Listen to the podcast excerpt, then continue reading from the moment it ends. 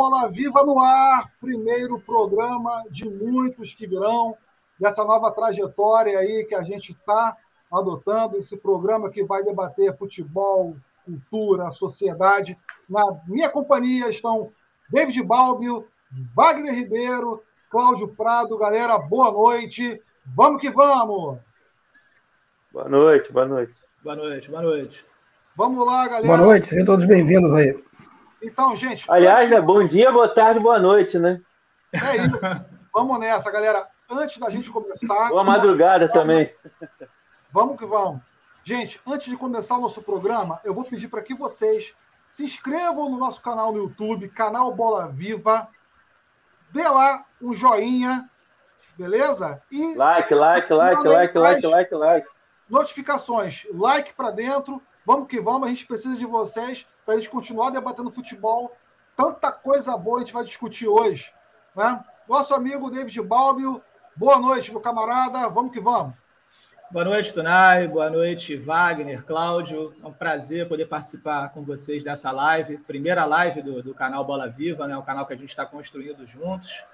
Então, vai ser muito bacana. Nós vamos discutir, além de futebol, outros temas que nos são caro, caros. Né? Eu espero que a galera de casa curta e já estendo meu boa noite para todo mundo que está acompanhando. Peço aí que se inscrevam no canal, deixe o like, dê essa moralzinha para gente.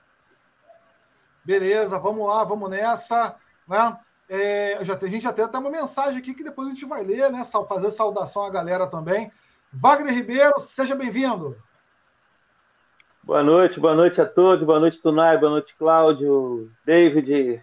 É, é uma satisfação muito grande, né? Poder estar tá participando aqui com vocês, né? o primeiro de muitos, se Deus quiser. É, um abraço para todo mundo que está acompanhando aí. É, vamos no like, gente. Like, like, like, se inscrever no canal. Vamos dar essa moral para gente. E é isso aí. Bora, vamos debater. E ao lado do Wagner Ribeiro, nosso amigo Vascaíno, professor, como nós, né? Cláudio Márcio. Vida longa. Boa noite, bom, boa noite, bom dia, boa tarde, enfim qualquer hora que você esteja assistindo aí o, o Bola Viva, né? Muito obrigado pela, pela audiência, pela presença, né? Para todas e para todos aí, né? Que nós possamos estar juntos aí por muitos e muitos programas daqui por diante. Boa noite, Tonai. Boa noite, David. Boa noite, Wagner. É um prazer estar aqui com vocês e não deixa de se inscrever aí na nossa rede social e também de né, dar o like aí no vídeo e acompanhar né, o canal no YouTube.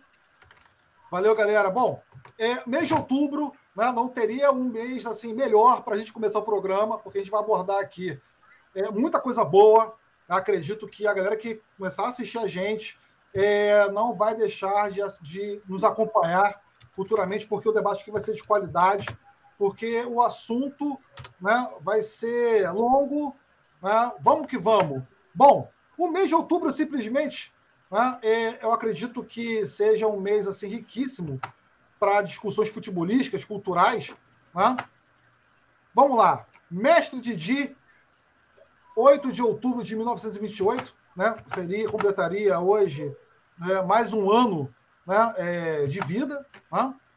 O nosso Mané Garrincha, 28 de outubro de 1973. Edson Arantes do Nascimento, Pelé, 23 de outubro de 1940. Diego Armando Maradona, primeiro aniversário do Maradona, que está chegando após né, um ano de sua morte, né, de sua despedida. Bob Charlton, em 11 de outubro de 1927. Careca, Antônio de Oliveira Filho, 5 de outubro de 1960. E Emerson Fittipaldi, né, o bicampeão mundial, 6 de outubro de 1974. No mundo artístico, né, Chuck Berry, 18 de outubro de 1926. Kate Richards, 18 de dezembro de 1943. John Lennon, 9 de outubro de 1940. Renato Russo, aniversário de falecimento, né, ontem completou 25 anos né, da morte do grande poeta Renato Russo. Violeta Del Carmen Parra, Sandoval, 4 de outubro de 1917, curiosamente no mesmo ano da Revolução Russa. Janis Joplin, 4 de outubro de 1970, Janis Joplin, que faria, é, seria o aniversário de falecimento, né? Ela que é do grupo dos 27 anos. E Tom Zé, 11 de outubro de 1936. E no mesmo ano, né, no mesmo mês, a gente teve aí é, o Festival Internacional da Canção de 1967. E instituições importantes que fazem aniversário, né, como Curitiba Futebol Clube, o campeão brasileiro de 1985, que foi fundado em 12 de outubro de 1909, e o Esporte Clube Pelotas, 11 de outubro de 1908, e a fundação do Cristo Redentor em 12 de outubro de 1931, e personalidades históricas, né, como o Ernesto Che Guevara, que é, também faleceria no dia 9 de outubro de 1967. Bom, o repertório está grande, o repertório está saudável, o repertório está gigantesco. Né? E vamos lá. É, David Balbio, né, você como ilustre botafoguense, está né, tá sendo aí é, presenteado né, para falar do mestre Didi. Vou dar aqui uma introdução sobre o nosso príncipe etíope, assim chamava Nelson Rodrigues, né? Valdir Pereira, o mais conhecido como Didi, nascido em Campo dos Goitacazes no dia 8 de outubro de 1928. Meio campo, genial, um dos mais técnicos do futebol mundial e conhecido pela sua elegância, desfilou a sua genialidade nos gramados, com a camisa amarelinha em três Copas do Mundo, 1954, 1958, 1962, tornando-se bicampeão mundial em duas edições e o melhor jogador do primeiro mundial pela seleção. Didi teve o reconhecimento pela imprensa europeia, se chamado de Mr. Football, o príncipe etíope, inventor da folha seca, ídolo do Fluminense como do Botafogo, nos anos de 1949 a 1959, após uma passagem pelo Real Madrid de 1960 a 1962. David Balbio né, é, muita, é, é, é muito repertório, né, é uma responsabilidade, falando do Didi, é muito repertório, né? O Didi era grande demais, um excelente jogador. Como você bem colocou, ele tem uma trajetória sensacional por onde passou, ídolo no Fluminense, ídolo no Botafogo, príncipe etíope, né? Como bem definiu Nelson Rodrigues. É, tem uma história curiosa sobre o Didi, para quem acredita em destino ou predestinação, né? É, o Didi, que é natural de Campos, como você disse, e jogava no, no Rio Branco, lá de, de Campos. E, em um determinado período, numa excursão do Madureira pela cidade, o diretor do Madureira, o Benedito Rosa, ele ficou de arregimentar alguma galera para levar, para trazer para o Madureira, né? E é mais ou menos assim que o Didi vem parar na capital, só que através de um caminho um pouco tortuoso. O Benedito Rosa se interessou muito pelo futebol do irmão do Didi, que era conhecido como Dodô. Era um ponta esquerda.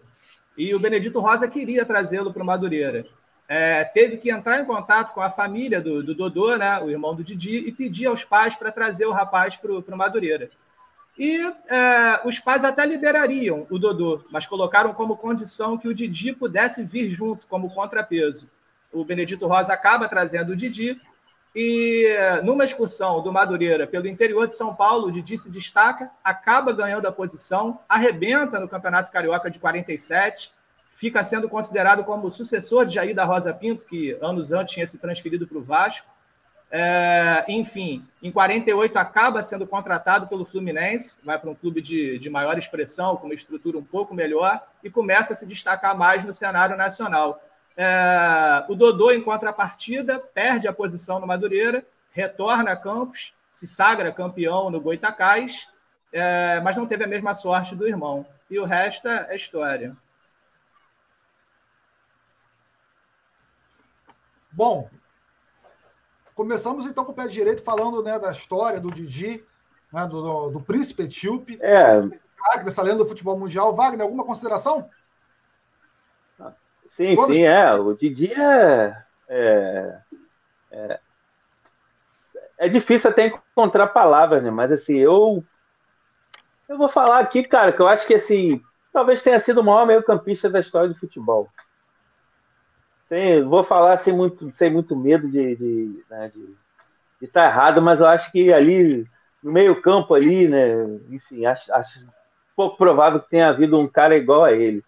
Né? E assim, nós somos, nós somos de uma geração que é privilegiada, né? Quem quiser, vai lá no YouTube e busca lá. Vou falar só o último jogo, final da Copa de 58, Brasil e Suécia, Brasil 5, melhor dizendo, né? Como foi lá em Estocolmo, Suécia 2, Brasil 5. Aí vejam a atuação do Didi, especialmente né, a Suécia abre o placar né, no início do jogo, né, o Brasil leva o, o primeiro gol, né? E a cena icônica, né, do Didi indo lá dentro do gol, buscando a bola, aí veio conversando com todo mundo, calma, gente, calma que a gente vai virar e tal, e não deu outra. Enfim, no primeiro tempo mesmo o Brasil já vira para 3 a 1 se eu não me engano, e no segundo tempo o Pelé faz três gols né, nesse jogo, Vavá faz dois, se não me engano, né? Dois do Vavá, três do Pelé, acho que é isso mesmo. Garrincha também joga muito bem, dá dois, duas ou três assistências, enfim. Mas Inclusive, né, foi eleito o melhor jogador da Copa de 58, né? Mesmo com as grandes atuações de Garrincha, de Pelé, o Vavá que fez gol pra caramba, né? Mas o melhor jogador da Copa foi foi, foi o Didi. Então é isso. Sensacional. Enfim, espetacular. Espetacular. É, Cláudio Márcio, e aí? De acordo? Verdade, com também. Sim, com certeza. Como o Wagner disse, são tantas coisas, né? A gente podia abordar assim, N questões do Didi e fazer um programa só dele. Eu queria destacar duas, duas coisas aqui na, na minha fala. A gente está para garotada aí, enfim, ou para quem já não, um pouco mais de idade aí, como nós. Enfim, é, as eliminatórias estão rolando e o Didi foi o técnico da seleção do Peru na Copa do Mundo de 70, classifica o Peru para a Copa de, desde o Mundial de 30, né? O Peru não jogava o Mundial desde 1930 o, Peru, o Didi é o técnico da seleção peruana, consegue classificar. Chega às quartas Copa, né? Copa do Mundo. Isso. E né, não vivemos isso, mas assim, achei uma coisa importante, até mandar um abraço para meu pai aí, né? Ele dificilmente vai estar nos assistindo, porque ele né, tem severas aí, né, dificuldades com a tecnologia, mas ele sempre me disse que para ele a melhor seleção de todos os tempos é a de 58. E o Didi é eleito o Mr. Futebol, o senhor futebol por conta né, da, da atuação dele na Copa de 58 e depois em, em 62. Então, acho que é, que é importantíssimo, né? Assim, é, esse legado, né? Ele, se tivesse vivo, estaria completando 93 anos. Diga, Wagner. Bom, deixa eu só fazer uma colocação antes da, antes da consideração do Wagner. É, o nosso amigo David Bob teve um problema técnico, né, mas já me acionou aqui no WhatsApp, né, já está retornando ao programa. Vamos lá, Wagner. Não, não, é só a questão da passagem dele pelo Real Madrid, né? Que o próprio de Stefano, né? Que, de Stefano, né? Que, que, é um dos grandes, né?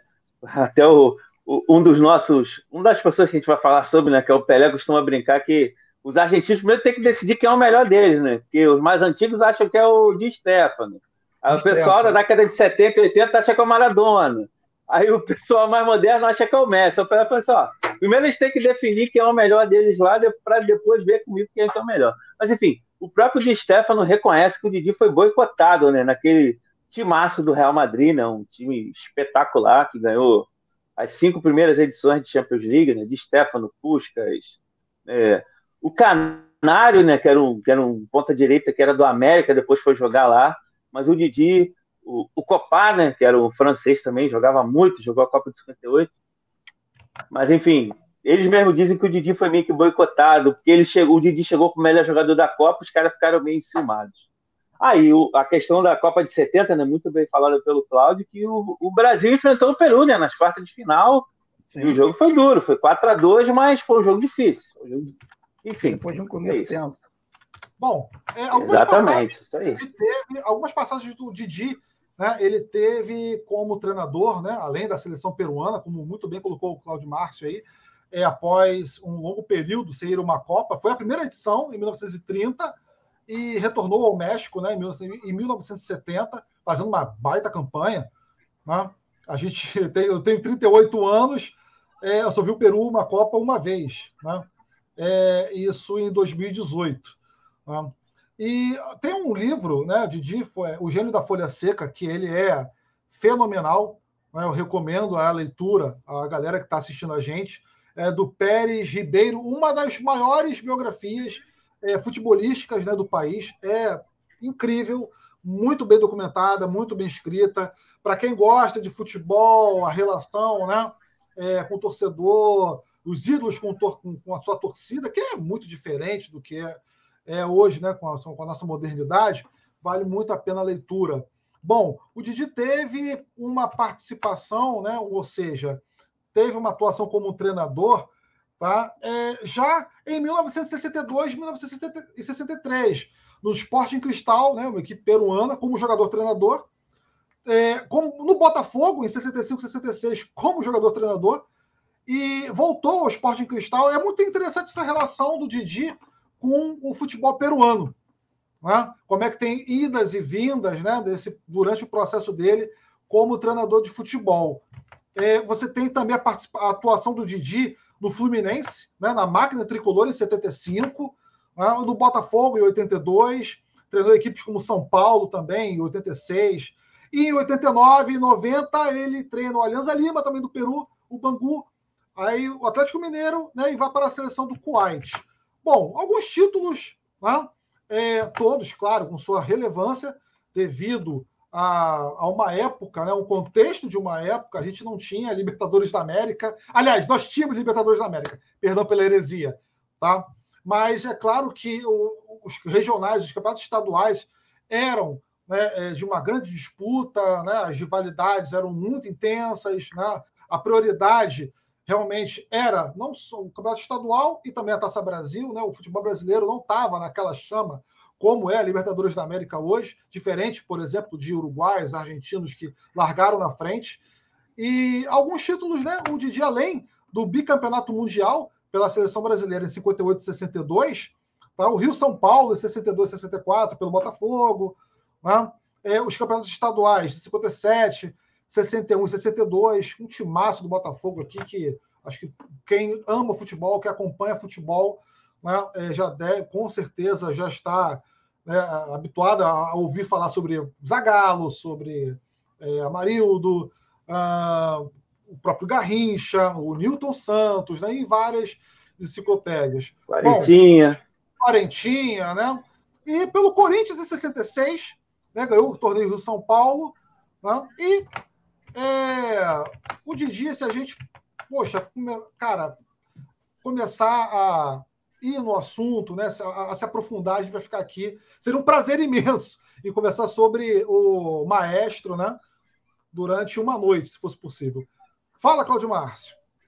Não, acho que é importante né, também dar uma, dar uma palhinha, né, pra, e agradecer para o pessoal que está nos vendo aí, né? Hugo Ferreira, Rafael, Eduardo Bordoni, né? Carla Santos, o já, já Prato, Rodrigo pra... Vieira. E aproveitar para. O Rafael que mencionou né, o menosprezo que a, que a Suécia né, teria feito aos jogadores e a comissão técnica do Brasil, e depois acabou tendo a resposta no campo, é verdade, né? O tema do Didi é, é enorme, né? A gente podia passar o programa todo aqui sem dar conta né, de, de esgotar aí né, todos os tópicos, se fosse para falar dele do Botafogo ou no Fluminense como treinador. E agradecer enormemente né, a presença aí e a audiência do pessoal.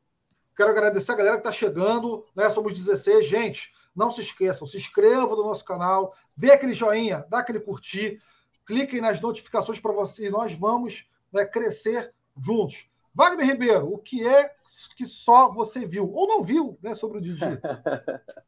É, na verdade, eu não vi, né? Mas eu ouvi meu pai falando muito. Então, não, é rapidinho. O Didi realmente é um assunto que daria dois, três programas para a gente ficar falando aqui. Mas é só para ilustrar o que é a folha seca, né? Que a gente fala folha seca. Folha seca era um, uma batida na bola, um chute, vamos dizer assim. Um tipo de batida na bola que o Didi tinha, de que a bola fazia uma curva e tal. E foi um. O Brasil se classificou para a Copa de 58 com um chute desse, né? Chamado folha seca. Brasil e Peru no Maracanã. 1 a 0 gol de Didi. Mas é isso. Podemos seguir a pauta aí, âncora. É, é, vamos lá, vamos lá. Tem a galera participando com a gente aqui, né? Para a gente antes de entrar na próxima ah, pauta. Um abraço para a galera toda aí, desculpa, gente, eu esqueci de falar. Um beijo, um abraço, que todo mundo fique bem, que esteja bem. É isso aí. Sigamos. Vamos lá. Vamos lá, gente. É... Tem aqui Laura Cavalcante, né, comentando com a gente. Finalmente, que bom! Viva a Garrincha! Oi, gente, boa noite, Laura. Seja bem-vinda. Né? Tenho aqui. Boa noite, nosso... Laura, bem-vinda. Nosso amigo rubro-negro, né? André Bispo, boa noite. Tunai Wagner, valeu, grande André, meu amigo, meu irmão. Um abraço, Dedé. Esse é companheiro de longa data. Exato. A gente tem aqui o amante Tanto de Flamengo quanto de Manchester United. Mas enfim, é vamos, falar, vamos, falar, um pouquinho sobre o Manchester United de hoje. José Pérez Fernandes Júnior. É verdade, é verdade, é verdade. Um amante do futebol de botão, assim como eu. Queria mandar um abraço para a galera da Confraria do Botão São Gonçalo, beleza? Um abraço, tá... abraço, galera. Vamos lá. Tem aqui, né? Uh... Hugo Ferreira, Hugo Ferreira, parabéns pelo programa, família toda reunida aqui de Floripa, prestigiando meu irmão David, esse belo programa. Abraço, senhores. O David está voltando. Ele teve um probleminha técnico, mas ele vai ler sua mensagem, Hugo. Obrigado mais abraço uma vez. Abraço para a galera de Floripa aí. Vamos lá. Tem aqui. Forte abraço para Floripa, né? Rafael Damasio. Detalhe: em entrevista coletiva, os atletas e a comissão técnica da Suécia menosprezaram nossa seleção e receberam a resposta no tempo. Eu não duvido, até porque o eurocentrismo perante o futebol, perante o povo sul-americano, é, sempre foi muito intenso, né? E o Brasil não tinha ainda conquistado uma Copa, vivia aquela síndrome de vira-lata, né?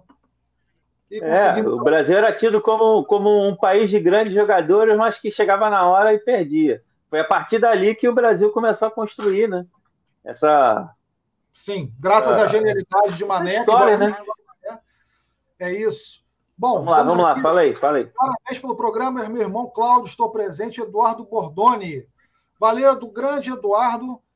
Né? Seja bem-vindo. Valeu, valeu. Vamos lá, tem aqui, ó. Cristina Balba. Existiram, existem vários jogadores de excelente qualidade. Porém, nenhum jogador chegou a atingir o brilho da, da, da categoria e do talento de Garrincha de Jim Leônidas. É uma polêmica e é louvável, é, é, é, é compreensível o seu ponto de vista, né? Apesar do futebol ter realmente alcançado sua modernidade, né? Ter hoje seu gênio, outro... gênio, gênio. São gênios. O Mané, então a gente vai falar do Mané. O Mané é muito injustiçado, mas enfim. Sim. Vamos, vamos falar lá. do Mané já já. Tem aqui, vamos lá, André Oliveira. O grande André Oliveira, André Oliveira, que de coração é o nosso né, camarada, faz parte da nossa equipe e vai fazer parte novamente.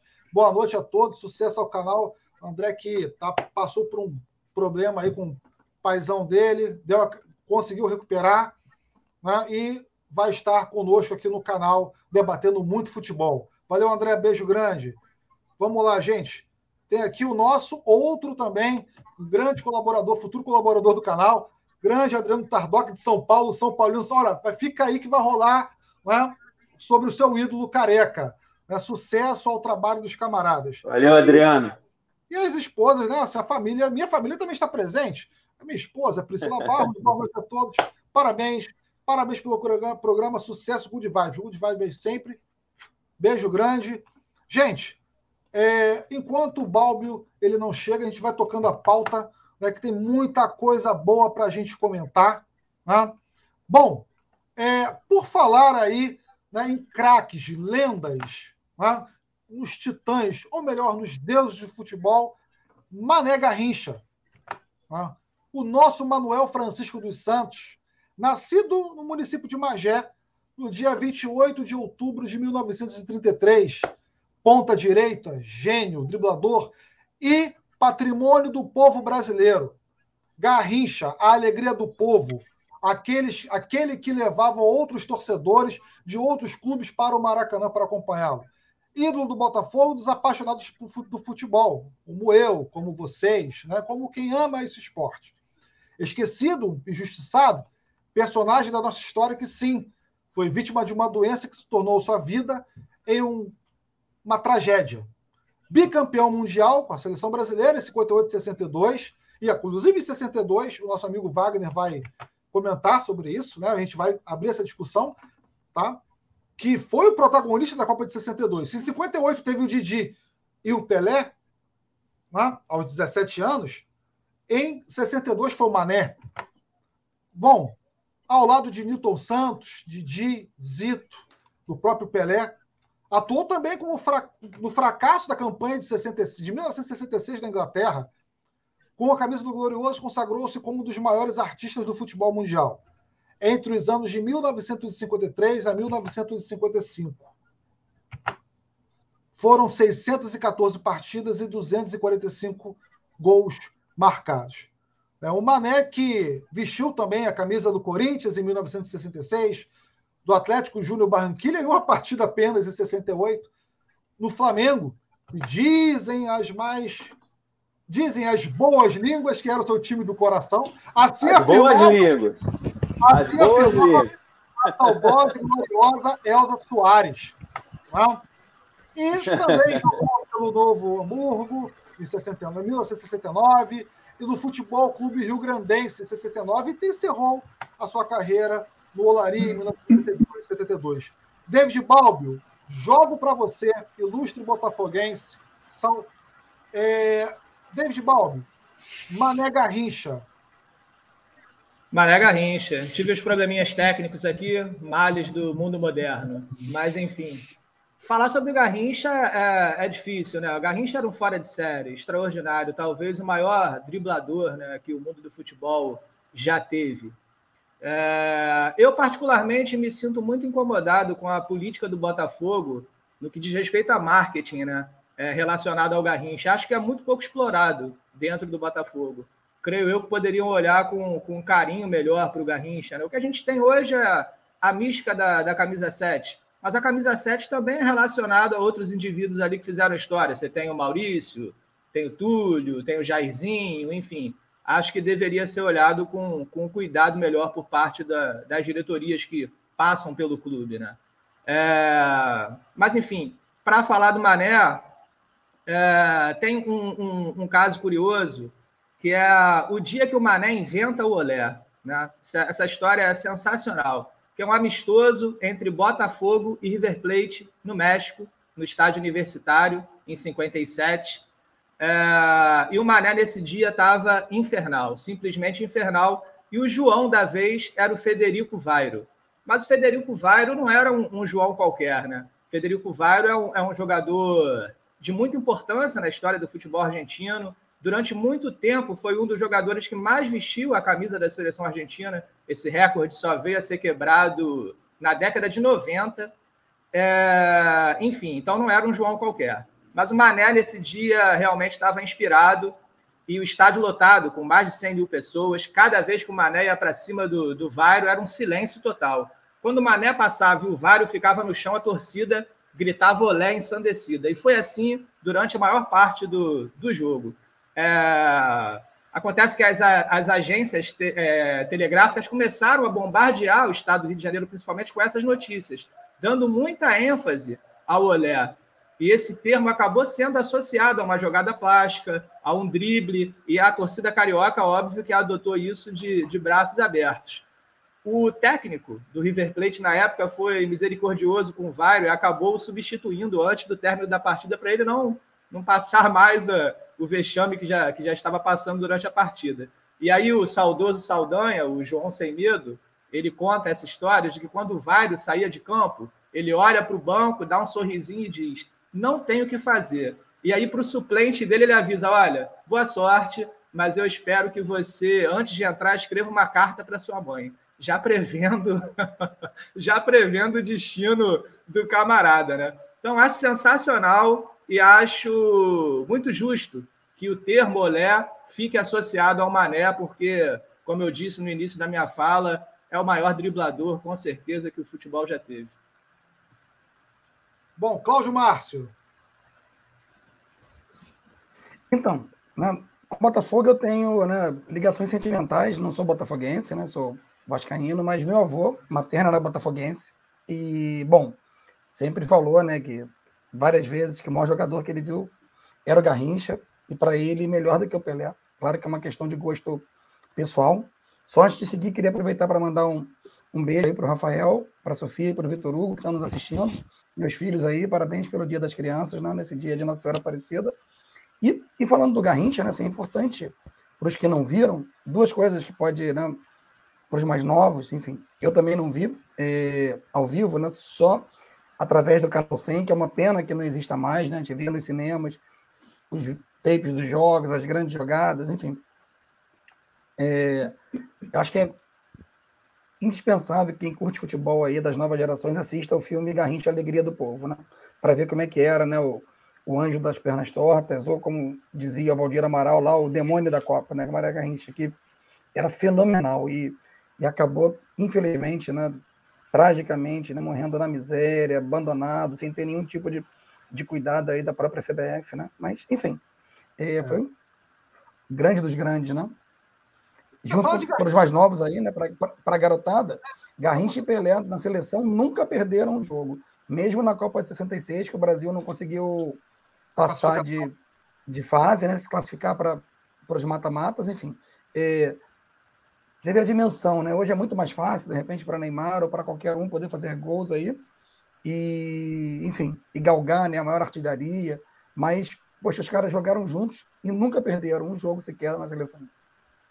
Eu queria fazer um comentário, porque o Garrincha, é, quando a gente fala, quando é, a gente fala, a gente debate, a gente estuda sobre Garrincha, inclusive é, a gente lá, né, na confraria, eu e David, a gente conversava muito sobre é, futebol é, antigo, dos anos 50, anos 60, 70, os ídolos do passado. Quando eu falo sobre Garrincha, quando, quando eu sempre leio sobre Garrincha, parece que eu estou lendo sobre a minha família. Eu tenho essa relação porque a família do meu pai era de origem botafoguense. Né? O meu avô era botafoguense, alucinado, meu avô paterno, né? Meu avô paterno proibiu meu pai de assistir os jogos do Flamengo, de ouvir os jogos do Flamengo pela rádio, né? E meu pai assistiu, ouviu os jogos do Flamengo pelo rádio, né? Em Araruama, no interior, né? Era bem interior, né? É, escondido, né? A minha mãe também é muito botafoguense, então os meus primos, né? São todos também alvinegros, então essa, eu tenho também essa relação próxima com o Botafogo. Não, não me tornei botafoguense por acaso. Aliás, não me tornei botafoguense por acaso, né? Acho que faltou só um empurrãozinho, mas na hora desse empurrãozinho, meu pai, opa, vem cá, né?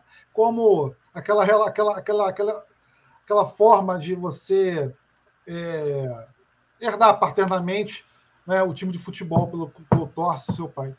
Bom, é, Wagner Ribeiro, Garrincha, né? Ah, o protagonismo de Garrincha em 62. Vou fazer essa, olha, vou fazer essa provocação. O, protagon, o protagonismo de Garrincha em 62 foi o mesmo protagonismo que teve Pelé em 70 e outros grandes craques, né, como Rivelino, Cristão. Aqui em 70 teve aqueles. Rapaz! Padrão. E em 94, como Romário, por exemplo. Então, então. É, só assim, só, só um comentário assim em cima do, do que o David falou, David falou, né? Porque só para quem não conhece, né? João era o nome que o Mané dava para os seus marcadores, tá? Isso, exato. Quem não sabe, né? Por isso que ele falou, o David falou que o João da vez era o argentino lá que ele citou. É, cara, eu acho que em relação ao protagonismo, protagonismo de Pelé em 70, eu acho que o protagonismo, protagonismo do Mané em 62 foi maior. Eu sempre comparo o protagonismo do Garrincha em 62 ao protagonismo do Maradona em 86. Né? Por quê? Bom, na Copa de 62, em 58 o Garrincha tinha jogado muito, né? Na verdade, ele não fez gol, mas ele deu, acho que foram cinco assistências por Vavá, se não me engano, cinco ou seis. E, inclusive na final, na semifinal, enfim, jogou muito já. já quando ele estreou, né? Porque, assim, uma história que muita gente não sabe é que na Copa de 58, Pelé e Garrincha não eram titulares, né?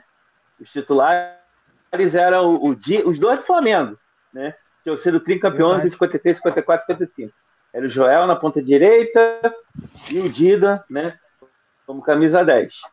Mas aí, né? Reza a lenda que teve uma reunião lá dos, dos caras que tinham personalidade, né? O Didi, que a gente falou, o Milton Santos e tal caras falaram pro técnico que tinha que colocar o, o Garrincha e o Pelé. Colocou contra a União Soviética, né? O Brasil venceu, se classificou, e depois foi e tal. Mas em 62, o que, que acontece? Tem o primeiro jogo, Brasil e México. É isso mesmo. O Brasil ganha de 2 a 0 dois gols do Pelé, mas o Pelé se machuca, contusão muscular. E acaba que o Pelé não joga mais nenhum jogo na Copa. E aí Claro, entra o Amarildo, que era do Botafogo, que era um grande jogador, mas o Garrincha, meio que ele fala assim, ó, o Pelé não tá aí, não? Tá bom então, então eu vou, vou pegar essa competição e vou colocar no bolso. E foi o que ele fez. Ele fez gol de perna direita, fez gol de perna esquerda, fez gol de falta que ele nunca tinha feito na vida, fez gol de cabeça que ele nunca tinha feito na vida. Enfim, ele fez. Desculpa a expressão, ele fez o diabo. Ele fez tudo que tinha que fazer. E o Brasil foi campeão em 62. E é um gênio, enfim, é, é um injustiçado. Todas as listas de melhores de todos os tempos. Tem Cristiano Ronaldo. Pô, eu amo Cristiano Ronaldo. Trouxe o Manchester United. Não preciso nem falar. Tem o Messi, que eu acho espetacular, tem... mas nunca tem o Mané. Nunca tem o Mané. Eu acho uma baita de uma, uma injustiça, para não falar palavrão, enfim. O Garrincha, cara, assim, é espetacular. Quem viveu, assim, né? Eu tenho meu pai também que me contou muitas histórias. O Garrincha, assim, o Pelé tem a questão dos gols, né, cara? Era decisivo absurdamente. Mas assim, o Garrincha se não era do mesmo nível, velho, tava ali, ó. Tava, tava quase igual. E é muito injustiçado, né? Tem a questão do, do alcoolismo, né? Que você já falou, que é uma doença muito triste, né? Ele também, exploraram muito ele também, né? A questão das infiltrações, de ter jogado com muitas vezes machucado, mas aí, né? Tanto a seleção brasileira quanto o Botafogo, com o preço com o Mané, era um. Igual com o Pelé, a mesma coisa, né? Amistoso contra o Botafogo. Com o Mané era um preço, sem o Mané era outra, era outra, mesma coisa com o Pelé, a seleção brasileira. Então também foi, foi muito prejudicado né, por essa questão de tomar muita infiltração no joelho. Teve o problema do alcoolismo e tal, né? Tem a relação com a Elza Soares, que você também falou, mencionou, né, e tal, que ela falou que o time de coração do Flamengo. É, enfim.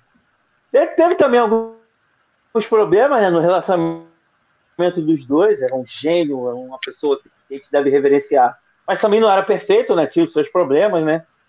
Enfim, é isso. Falei a beça. É isso. Vamos lá, vamos dar uma moral aqui rapidinho a galera que está comentando, né? Para grande Aldineia. Falaram em Botafogo. Vamos sim, vamos embora. Heleno de Freitas, sim, um grande gênio, né? Os precursores aí do futebol brasileiro.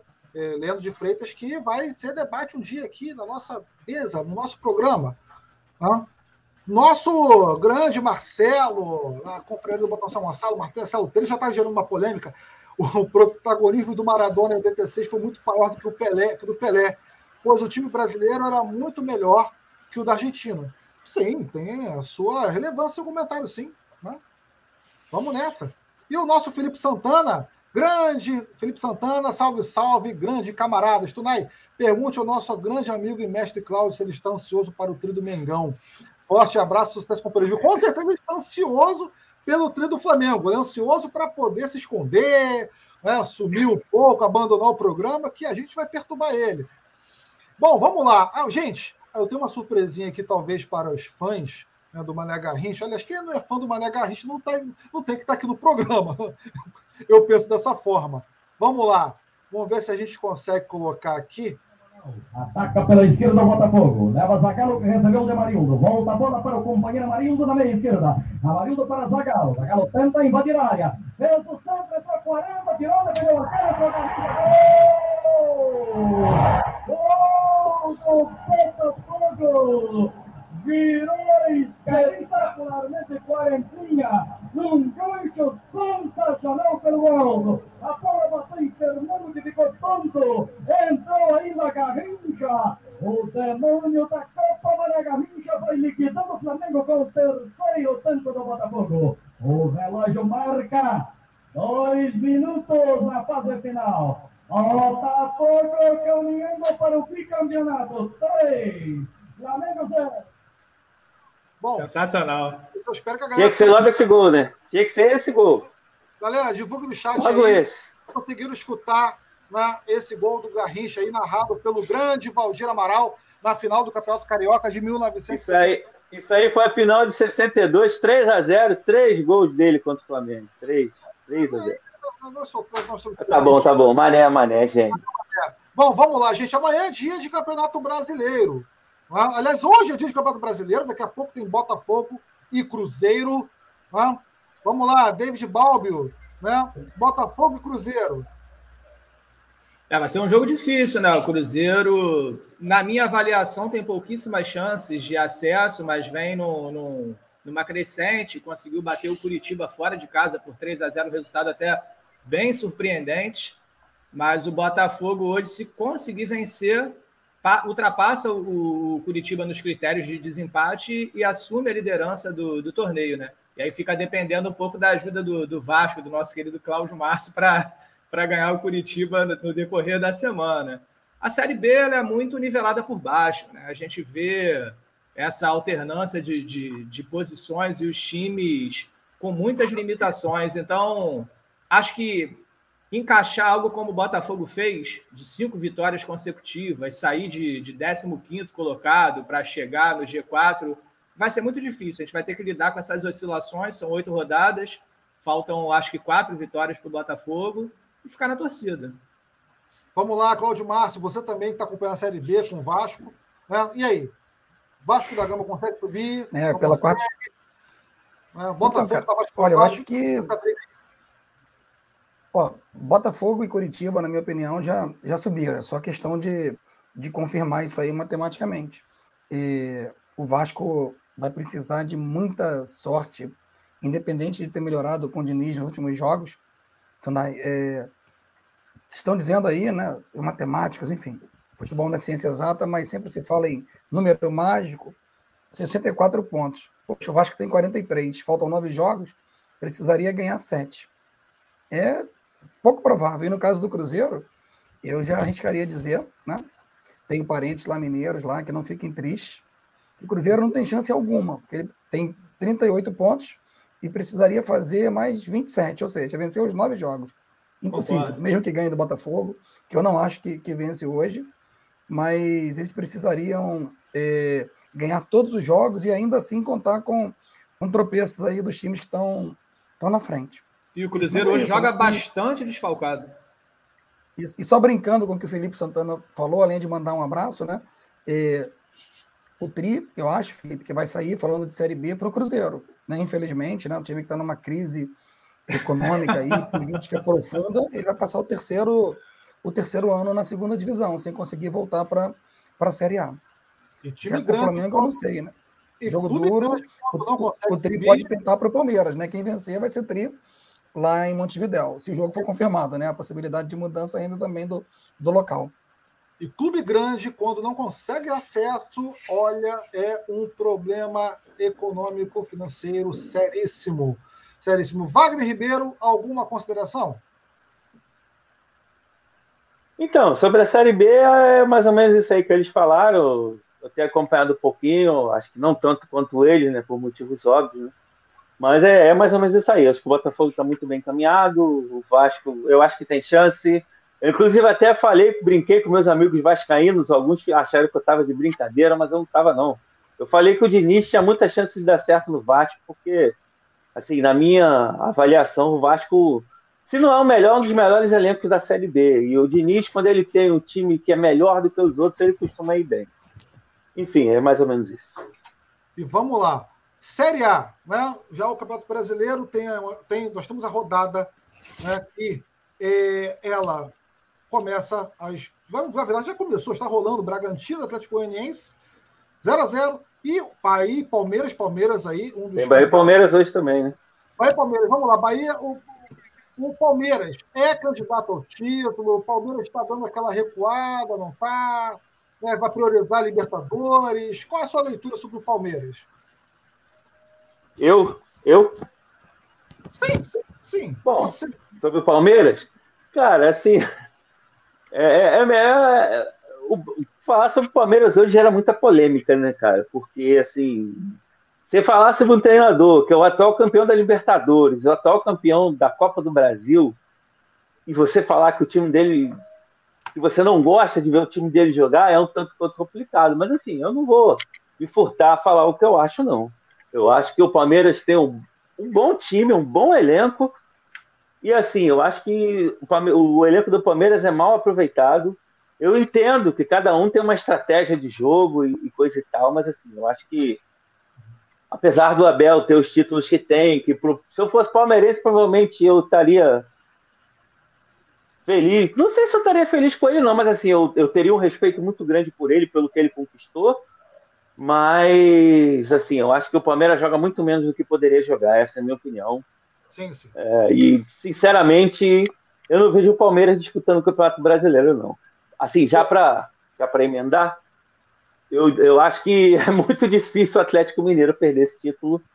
Eu acho que o Flamengo tem chance, né? O Flamengo tem, tem time para brigar, é, mas eu acho bem difícil do Atlético Mineiro perder, porque o Atlético Mineiro também tem um grande time. Eu acho que também não apresenta o futebol tão bom quanto poderia apresentar, mas apresenta um futebol bom. Também não vou dizer que o Atlético Mineiro não joga nada. Não, o Atlético Mineiro joga bem, mas eu acho que poderia jogar mais do que poderia. Eu acho que assim, essa semifinal de Libertadores, pelo nada que o Palmeiras jogou, eu acho que assim, o Atlético Mineiro decepcionou, na minha opinião. Tinha que ter passado. Primeiro, porque tem mais time, Segundo, porque o Palmeiras não jogou nada para ter passado essa semifinal. Essa é uma opinião minha. E, enfim, é, é, eu acho que a, a, briga lá em cima, eu acho que, na minha opinião, está restrita a Flamengo e Atlético, mas eu acho que o Atlético assim, é muito favorito e não é conversa de flamenguista para pagar de humilde, não. É, é, o que eu acho mesmo. É, e tem lá atrás, né? A briga lá de trás também, né? Que tem times grandes lá, o Grêmio, está na zona de rebaixamento. O Santos, que com essa vitória de, de, de anteontem contra o Grêmio, deu uma respirada, mas a situação é muito complicada ainda, né? É, tem o esporte, né, que está lá também, tem essa polêmica aí da questão da escalação do jogador irregular. Já vários times entraram aí no STJD, né? É, chega no segundo turno do campeonato, o STJD tem que aparecer, né? Não tem jeito. Os caras dão um jeito de aparecer. E aí, pra gente encerrar Mas, enfim. Para a gente encerrar essa pauta, amanhã Flamengo e Juventude, né? Atlético Mineiro e Santos, Chapecoense, Atlético Paranaense, Fortaleza e Grêmio, Corinthians e Fluminense, Internacional e América. Na próxima, no próximo programa a gente vai, vamos ver se a gente teve alguma alteração, né? Se a gente teve aí alguma surpresa ou surpresas. Bom, próxima pauta do nosso programa do canal Bola Viva, tá? Nada mais, nada menos do que Edson Arantes do Nascimento, o Pelé, Bom, eu particularmente tenho os meus questionamentos com relação ao Edson, mas eu tenho a minha admiração pelo Pelé. Ah, acredito que isso seja um consenso entre nós. Da polêmica Edson Arantes do Nascimento, Cláudio Márcio, vamos lá. Bom, eu só queria. Eu sei que a gente mudou a pauta, mas duas coisas, né? O Wagner tinha tocado na questão do Vasco ter o melhor. Eu não sei se é o melhor, porque não funcionou como o melhor elenco, hora nenhuma na Série B, mas ele é o mais caro. Mais caro do que, inclusive, alguns times da Série A. Então, isso denota né? contra o. É caríssimo, assim. É, é, e a outra coisa, né? Assim, pensando no, no que ele falou do Palmeiras, eu queria até aproveitar aí, né? Tô vendo que Rafael né, comentou aí no, no chat, agradecer, né? Falando da possibilidade do esporte perder os 17 pontos, né? Isso ainda vai, vai entrar em julgamento. E de fato eu concordo com ele que o Palmeiras está fora. O Palmeiras já, já jogou a toalha, está focando só na Libertadores, né? Vai, penso eu, jogar só para garantir a vaga via brasileiro. E, e o Atlético, né? Até por uma data redonda, né? Quanto tempo que eles querem um título como a Libertadores de novo, ou o brasileiro pelos 50 anos. Talvez seja de fato o favorito, embora eu não descartaria o Flamengo como, como o Wagner fez. Agora, pensando no Pelé, é, acho que tem, tem tanta coisa né, para a gente falar aqui. Tem inclusive aí para quem né, tiver acesso à Netflix, um documentário do Pelé que, que é relativamente recente e desperta opiniões e paixões aí né, dois lados. Tem gente que gosta, tem gente que diz que é que é chapa branca, né? É, mas eu queria aproveitar, já que a gente vai falar do, do, do Pelé, é, e e não deixar de tocar, né, já que esse canal também é um canal de cultura, política, sociedade, é, nos, nos lapsos aí, nas, nas questões complicadas do Edson, né, que foi, foi ministro, né, enfim, né, durante o governo Collor, e, enfim, começa o projeto de lei questionável aberto até hoje, né, a Lei Pelé, enfim, depois vai emendar na Lei Zico, mas é claro que não dá para negar, né, o nosso maior jogador, enfim, não dá para brincar com que acho que foi Tonai que falou lá atrás, não sei se é, foi Tonai. Quem decidir quem é o maior ou se foi Wagner. Tem uma piada entre os argentinos que eles dizem que, não, sei lá, o Di Stefano é o maior jogador de futebol do mundo e um dos melhores argentinos de todos os tempos. Aí a outra geração fala que o Maradona é o maior jogador do mundo, um dos melhores argentinos de todos os tempos. O mesmo se aplicaria ao Messi, né? Os caras acham que eles são os melhores do mundo e um dos melhores argentinos. Seria eu, particularmente, eu, particularmente, eu detesto esse tipo de comparação. Né? Sim, é péssimo, não dá para... Contexto, eu não levo em consideração nenhum tipo de comparação entre jogadores de, de, de suas determinadas épocas. David Balbi, vamos lá. É... Pelé, Edson Arantes do Nascimento. Obviamente, o personagem de Edson Arantes do Nascimento não, não nos agrada por ser chapa branca, né? Por ter é, abaixado a guarda e muitas vezes que teve a, a condição de é, dar mais visibilidade né, ao negro no futebol, né, muito mais do que deu fora, é, dentro de campo. Mas o Pelé, o, o personagem, né, o Pelé atleta, o Pelé jogador de futebol, o Pelé é, do imaginário popular, o Pelé dos estádios, do, dos estádios lotados, dos estádios é, das suas conquistas, né? com a seleção brasileira, pelo Santos, o Pelé te agrada? A, a, figura do atleta Pelé, eu acho que é inconteste, né? É um jogadoraço, foi um jogadoraço, um jogador completo, era driblador, tinha visão de jogo, boa finalização. Eu acho que nessa parte é incontestável. É, agora, é impossível não entrar na, na contradição da coisa. Né? Eu, eu não posso é, não deixar de falar também da, do Pelé Cidadão, né? do Edson Cidadão. Acho que, é, que fica, fica um pouco vazio se eu não entrar nessa polêmica. É, não vou contestar a qualidade técnica do Pelé. Acho, inclusive, que a condição física dele para a época era, era um diferencial para isso tudo. É, se você para para ver os vídeos que a gente tem disponível hoje no YouTube, as imagens que a gente consegue acesso, o Pelé sobressaía muito também pela sua condição física, além de ter uma grande habilidade. Isso aí é indiscutível. Agora, o cidadão Pelé realmente é, é, um indivíduo que deixa muito a desejar por todos esses posicionamentos que você acabou de colocar agora, né? É um cara que é negro, dentro de um país extremamente racista, que vive quase 400 anos de escravidão, de origem humilde, no tempo todo em que tem visibilidade, não se posiciona de forma alguma é, é, é por essas questões, Uh, durante o regime militar no Brasil, ele é um camarada que flerta muito com, com o Médici, né, que é um, um cara aí execrável, um dos maiores é, torturadores, genocidas que nós tivemos no, no país. Reza a lenda, inclusive, que em 66, depois daquele fiasco lá do Brasil na Copa da Inglaterra, o Pelé ele coloca publicamente que não vai mais vestir a camisa da seleção. Isso é público. Reza a lenda que ele volta em 70 por um ultimato do Médici, né? Meu amigo, acho melhor você jogar a Copa de 70, que era interessantíssimo para o regime ali, a promoção, a figura do Pelé vestindo a amarelinha e o Brasil sendo campeão, como a gente muito bem viu que aconteceu, e o regime usou esse título é, é, de uma forma que lhe caía muito bem. Enfim, é, mas como atleta, realmente não há o que questionar. Bom, Wagner Ribeiro, vamos lá, seu breve depoimento sobre o Pelé ou o Edson Arantes do Nascimento. Você quem manda.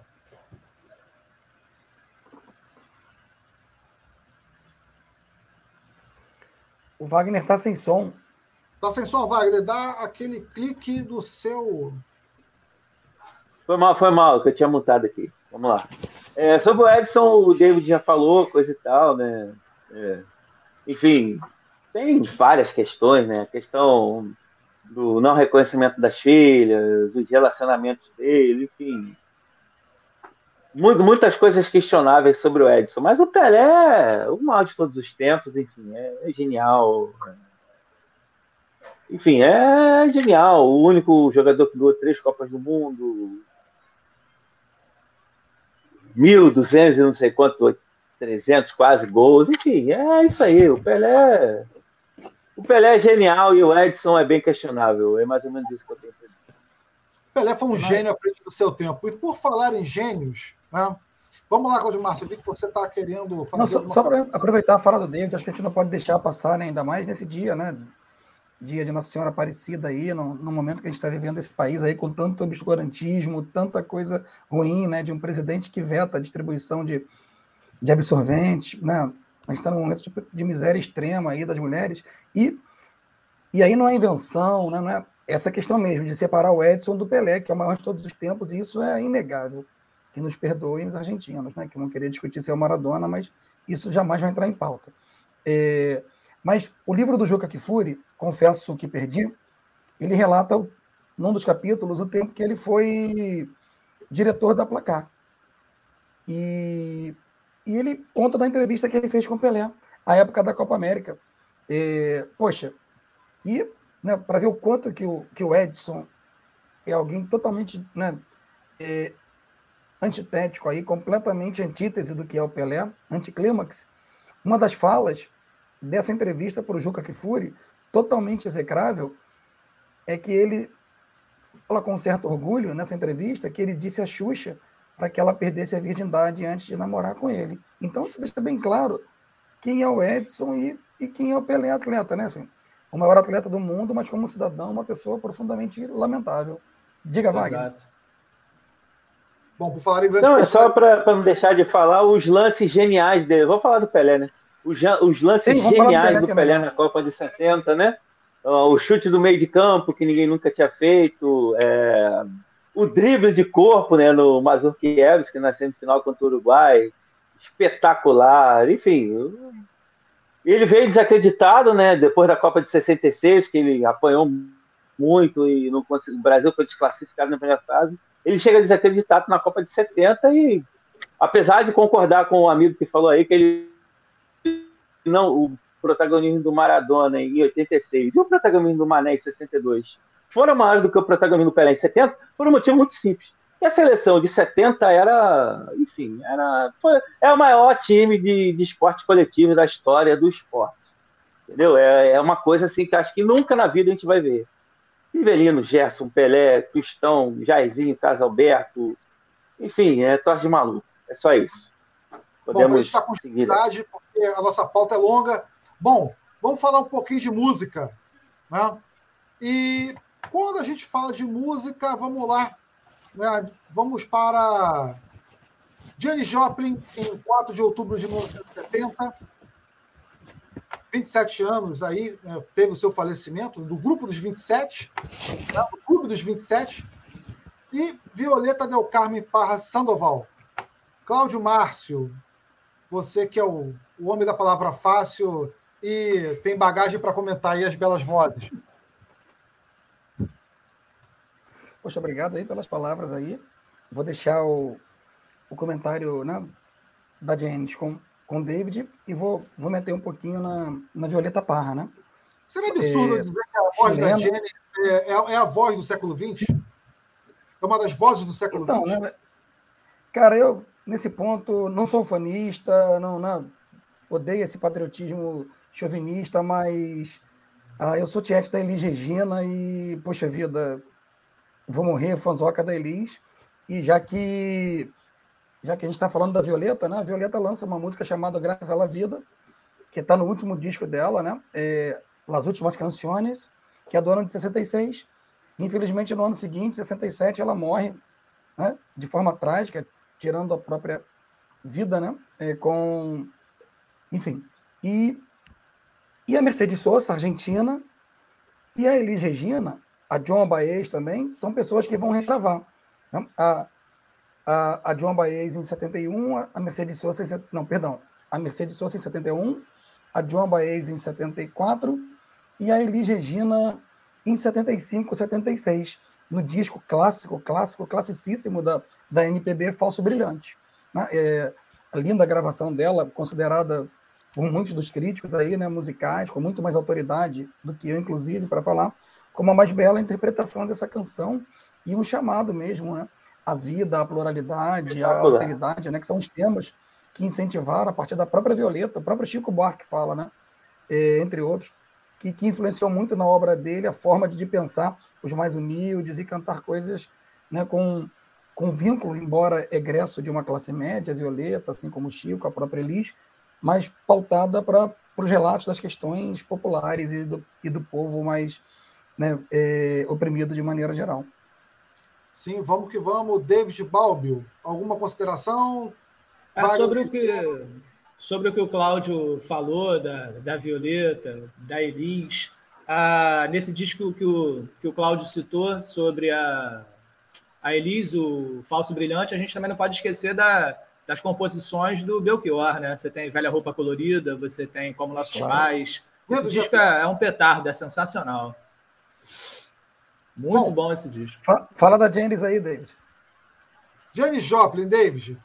Você que é como fã todo como eu, né? É, eu, inclusive, escutei é, o, o, álbum hoje da Janis Joplin, que, é, que foi, pelo, foi, foi, o álbum que eu conheci a Janis Joplin. Infelizmente, a gente não tem como botar para rolar aqui, por questões de direitos autorais. Né?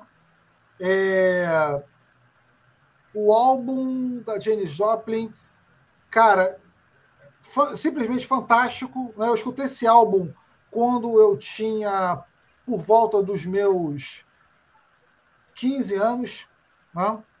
é um álbum que é o, o primeiro álbum né, da Janis Joplin. Eu, sou péssimo em gravar nomes, né? Sou assim, é, é, olha, horrível, horrível. E o álbum é o Joplin Concerts, né? Que é o Joplin Concert, que é de 1972. É um álbum ao vivo, né? Dela, no live. É, isso é um eu isso é um disco, disco póstumo já, né? O de 72. Isso, isso, é um disco póstumo. E eu escutei esse disco né, através do meu tio, que é, na, na, fomos na galeria Gold Star, né, em Niterói, e ele conseguiu, através de uma loja de vinis e CDs, né, no Alex CDs, e a gente escutou esse álbum a tarde toda, e eu fiquei fissurado é, é, pela James. Né?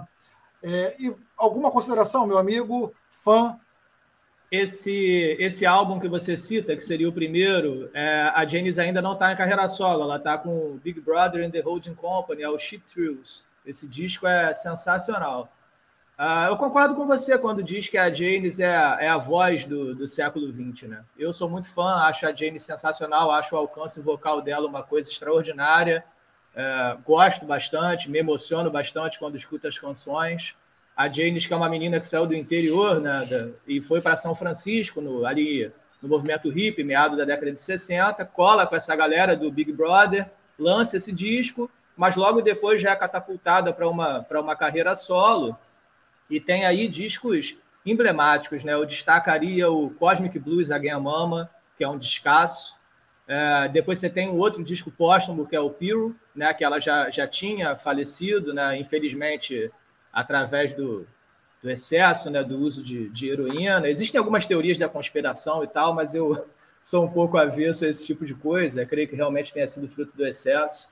É, infelizmente entrou no, no clube dos 27. E, assim, para encerrar, eu acho que pós-James, nós tivemos uma cantora, também recentemente faleceu, também do clube dos 27, e que eu acho que é, na categoria voz feminina cantora se iguala a Janis em algumas características, que para mim é a Amy Winehouse. Para mim, depois da Janis, vem a Amy, que também, infelizmente, teve um fim trágico. Sim. Vamos lá. É, por falar em gênios, né? anos 70. Bom, é aniversário, aliás, nesse mês, né? É, nesse mês de outubro, em que nós estamos, no dia.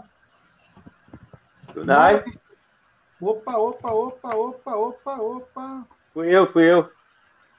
Ah, sim, não. Desaparecido do, do vídeo? Não, não, você está aqui. Não, não, é que eu queria falar só uma coisinha aqui rapidinho. Não, tudo bem, vamos lá. Então faça, faça o seu comentário. É, não, primeiro em relação a, né, a, dois comentários que passaram aí, né, da galera que está participando, o nosso amigo Tiago Frazão, o melhor vocalista de São Gonçalo, de rock and roll de São Gonçalo de Niterói, disparado, disparado, né? Disparado. É... É, e sobre o outro amigo, ah, em relação a Janis e a Violeta, vocês já falaram tudo que tinha que falar, enfim, espetaculares, sensacionais. A Emmanuel House, apesar de assim, eu não acompanhar muito, mas eu tenho um respeito gigante, ela realmente foi espetacular, sensacional.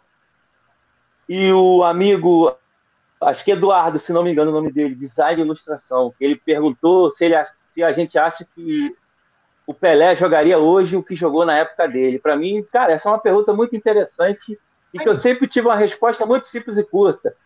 Não, ele jogaria o que ele jogou na época dele, não. Ele jogaria muito melhor, porque o futebol hoje, tecnicamente, é muito pior do que era na época dele. É só isso.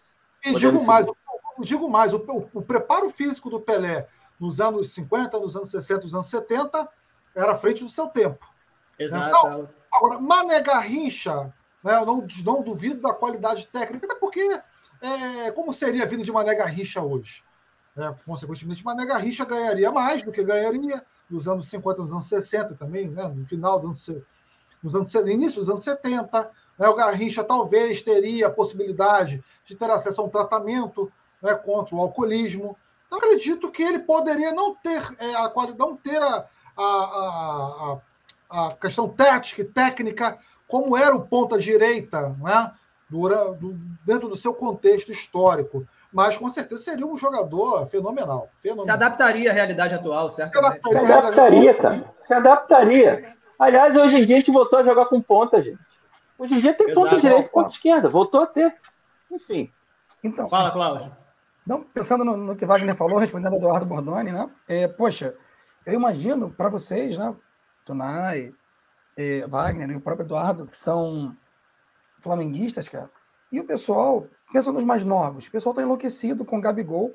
É, poxa vida, eu não vou voltar é, lá atrás, que a garotada nem viu, mas para nós, falar de, de Doval, de outros camaradas que jogaram no Flamengo. Enfim, você imagina o Zico, cara. Vamos pegar só quatro daquele time: Zico, é, Adílio, Andrade e o Tita, jogando hoje no time do Flamengo. É, poxa, e aí, assim, o Everton Ribeiro é um baita jogador. Mas você imagina o Tita jogando hoje, imagina o Zico, cara. Né? O que o Rascaeta faz, o Zico ia fazer sem uma perna. Você imagina o Zico jogando hoje aqui na. É... E, o, e o Rascaeta é um craque, bicho. Eu não tô. É... Então, assim, me parece. Né? Ah, você é saudosista? Não. Né? O Zico sem os problemas físicos, sem a, a entrada criminosa do Márcio Nunes, o Pelé, respondendo ao, ao Eduardo, cara, eles jogariam hoje, imagina. Não sei se o Garrincha jogaria por outras questões, né? por conta da bebida, por conta da, do comportamento dele fora do. Não é que não jogaria, né? não jogaria tanto quanto esses, que eram atletas na acepção da palavra. Ele era um jogador, não deixava de curtir a vida, né? É claro que eles são talentosíssimos e muito acima da média. Se pensar no Zico, se pensar nesses caras todos, eles jogaram com, contra pessoas assim de muito mais qualidade e ainda assim sobressaíram, né? O nível técnico do, dos zagueiros hoje, enfim, né, do, dos próprios jogadores é muito muito pior do que há 20, 30, 40, 50 anos atrás.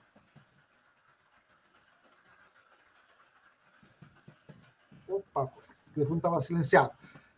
O telefone, o canal, né?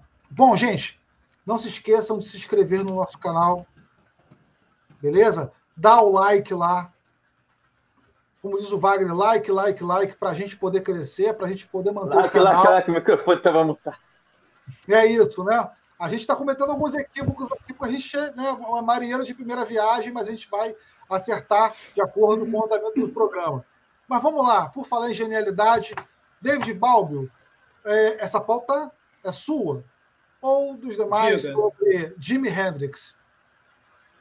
Jimi Hendrix, sensacional, né? Jimi Hendrix, um virtuoso, um, um guitarrista ge genial. Acho que o, o, Jimmy ele revoluciona a maneira de se tocar guitarra, né? Existe o rock and roll antes e depois do Jimmy. Eu acho que a gente pode meio que, que cravar isso.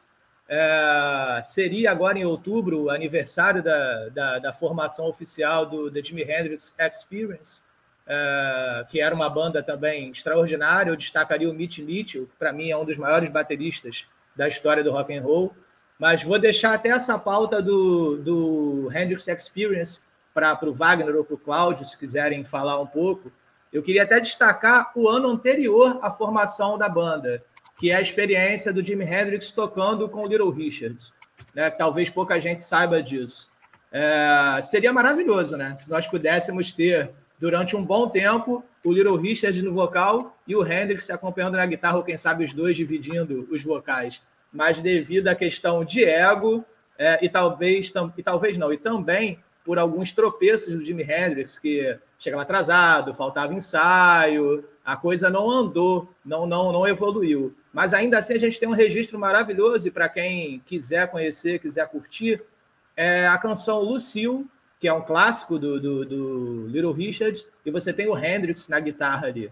E, enfim, após sair da banda de apoio do, do, do Richards, ele vai fazer a sua carreira solo e acaba formando o Experience, que é a pauta aí que eu vou deixar para a galera falar com, com mais detalhes. Quem ficar à vontade aí pode pegar.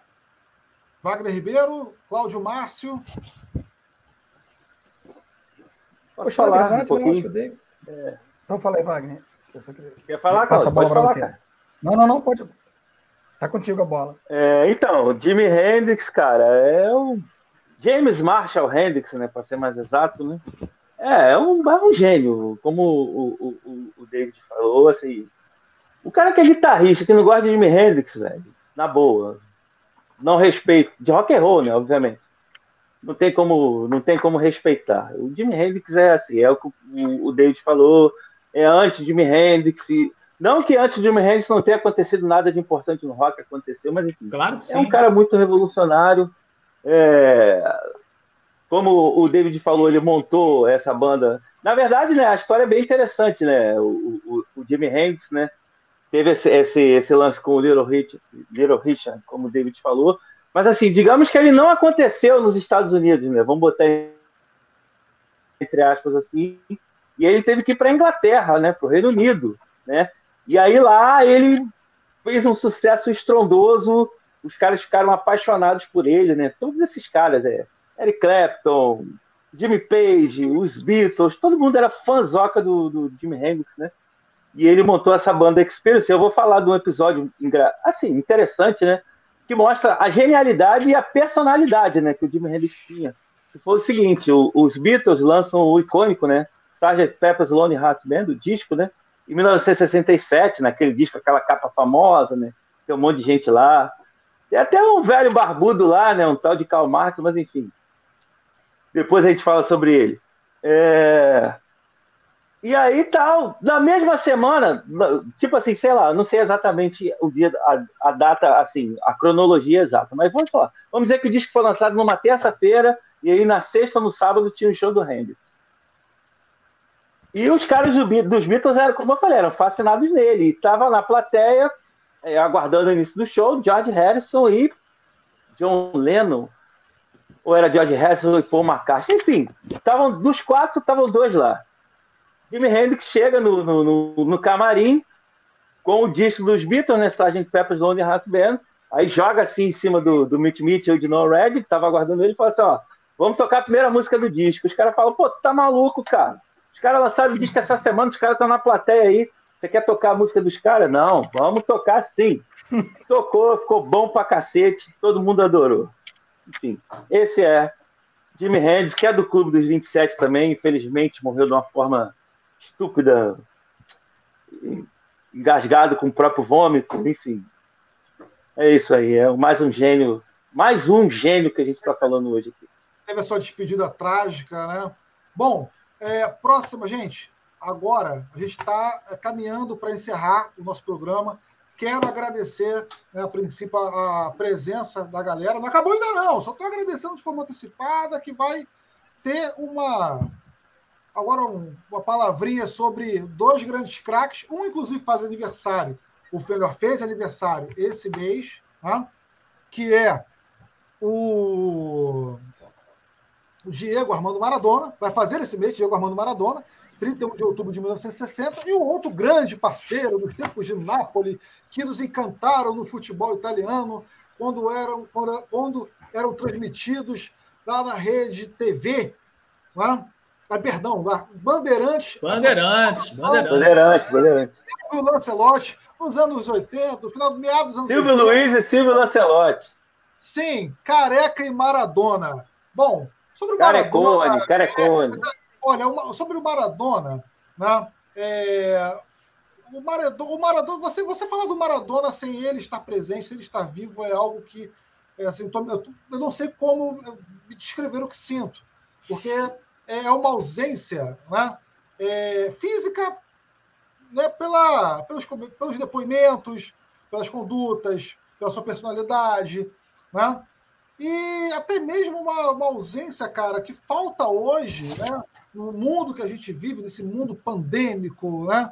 Tantas mortes, tantos é, desleixos, né?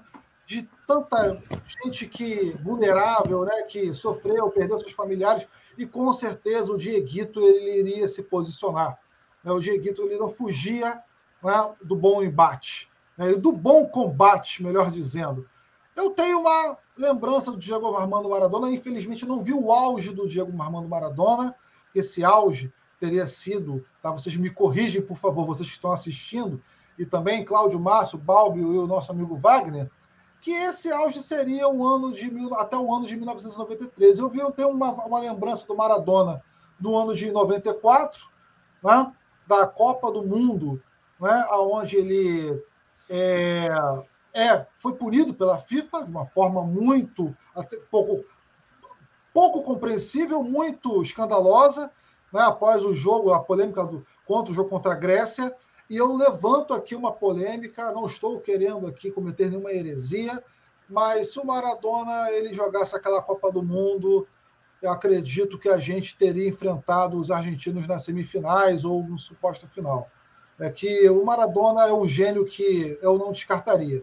Se o Baggio chegou a uma final de Copa do Mundo naquelas condições, naquele time com a da Itália, que jogava atrás por uma bola, né, nos contra-ataques, por que o Maradona não chegaria. Né? É, e o Maradona, eu, eu, eu tenho uma identidade, assim como vocês, é, política né? muito grande. O Maradona é um personagem que eu adoro no futebol, né? que é muito diferente dos ídolos superficiais que nós temos hoje. O Maradona ele é, é um, um, sabe, um ídolo de carne e osso. Eu, é que eu sei que ele existe. Né? Ou seja, o Maradona ele, inclusive, tem um documentário fenomenal que eu já quero é, indicar aqui. Quem conseguir encontrar com o Maradona de Costa Rica, que é fantástico, né, que mostra o lado humano do Maradona, o lado político do Maradona. É... Eu tenho ídolos no futebol hoje? Olha, tenho. É... Tenho.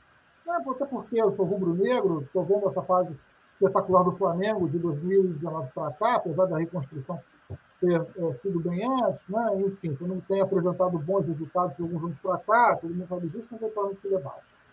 Mas é, ídolo como Maradona de carne e osso, aquele camarada que você botar o nome, você batizar o seu, batizar o seu botão, né? cara, assim, o Maradona era, é, é perfeito.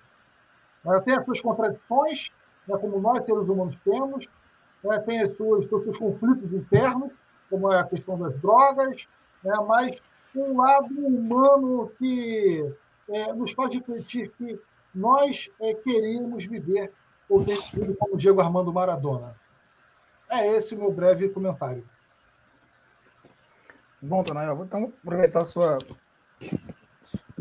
sua fala sobre o Maradona e seguir, né? É, e aí a gente está vendo a fala do, do Eduardo Bordoni, mandar um beijo para ele aí, meu irmão querido. Cara, é, eu já cansei de brigar com meus amigos flamenguistas, porque muitos não aceitam.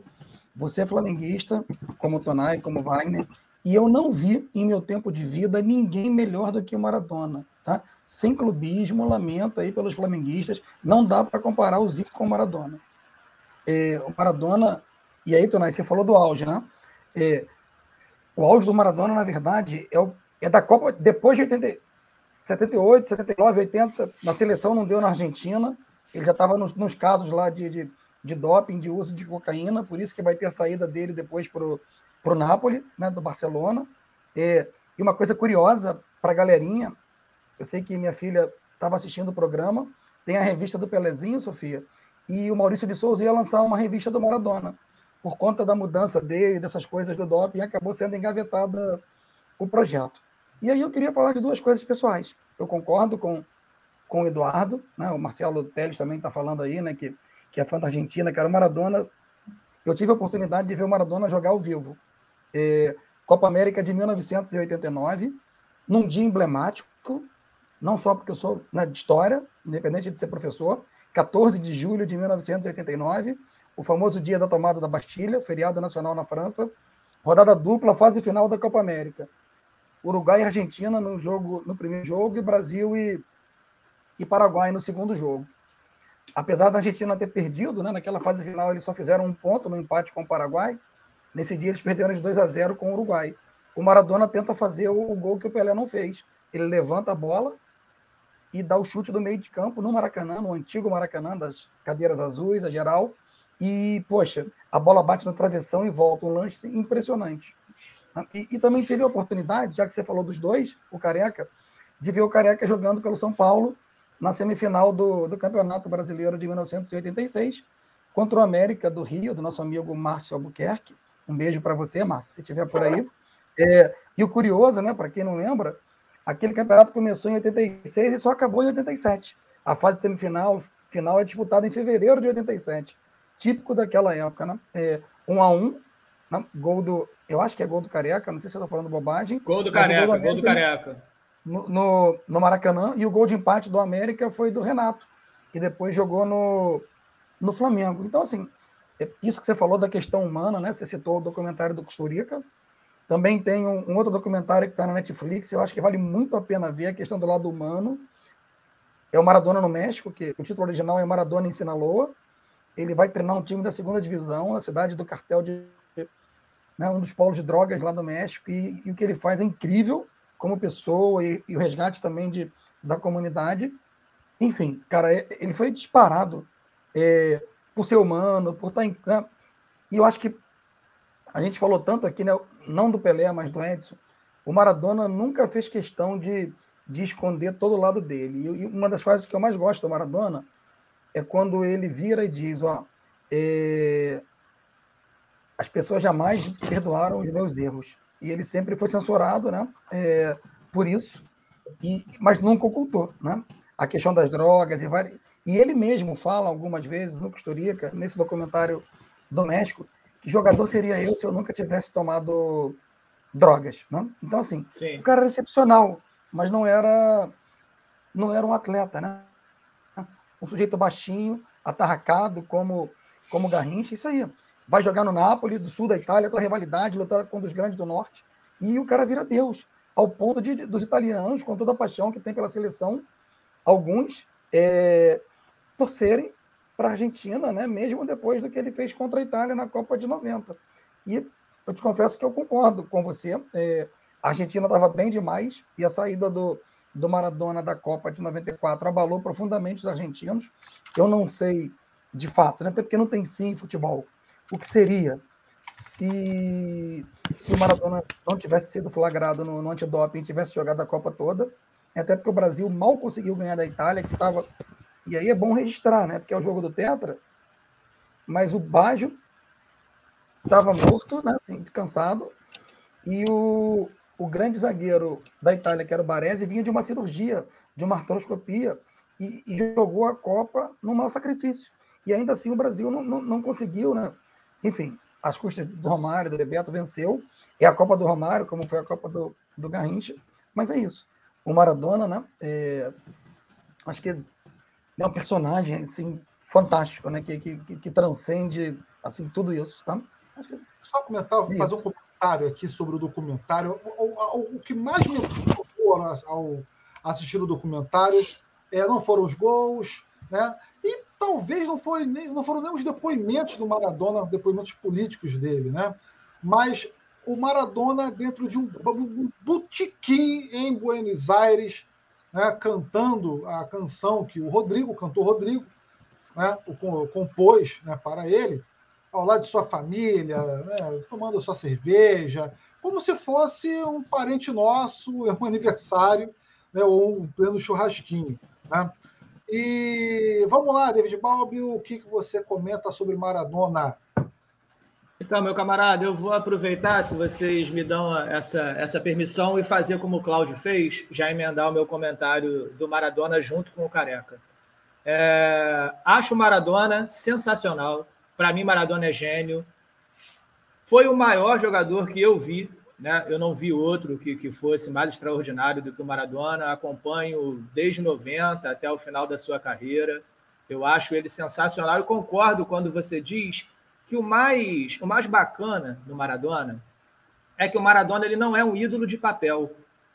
O Maradona ele tem a, a, a, a particularidade de se mostrar como ser humano, de exibir as suas fraquezas, de conseguir colocar as suas paixões, os seus posicionamentos, e talvez isso seja o que mais nos cative na figura do Maradona, a capacidade dele de se fazer um par. Porque quando você enxerga o Maradona, você enxerga um par é um cara que não é inatingível, é um cara que tem fraquezas, é um cara que erra e, sobretudo, é um cara que consegue fazer autocrítica e não se esconder dos seus próprios erros, ao contrário do que a gente vinha comentando antes sobre o cidadão Edson Arantes. É, então, assim, para mim, isso no Maradona é espetacular.